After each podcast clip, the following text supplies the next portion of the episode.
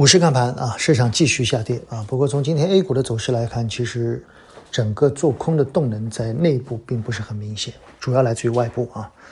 上周初我们就提到了啊，这一轮调整的主要的核心几个原因啊，但是我们找到了最重要的症结，就是外资的流出啊，北向资金在。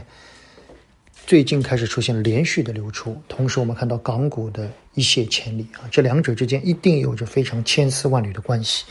同时，中概股受到美国的狙击出现了大跌，这里面有很多的做空机制啊。海外的股市就是这样，由于有了做空机制以后，博弈往往在最高点和最低点几乎是极为残酷的啊。这个时候把杠杆拿掉啊，就首先我们建议很多投资者不要加杠杆，同时。保持一定坚定的信念，股票的本身是依附于企业的。嗯，在这个时候，我觉得大家要对企业的内部有信心。当然，从市场的右侧的角度来看，我们等待两个，一个是等待北上的回流，一个是等待港股的企稳。这是对于很多手中握有最后一些子弹的人，不要轻易出击的主要看的方向，好吗？耐心一些。我们认为，在这一波调整以后，无论是港股还是 A 股，将迎来今年最好的一个。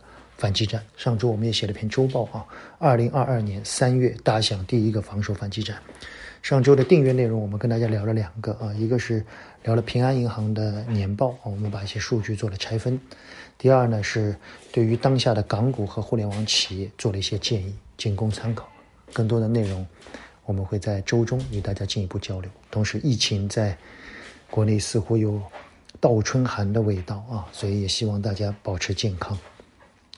谢谢大家，仅供参考。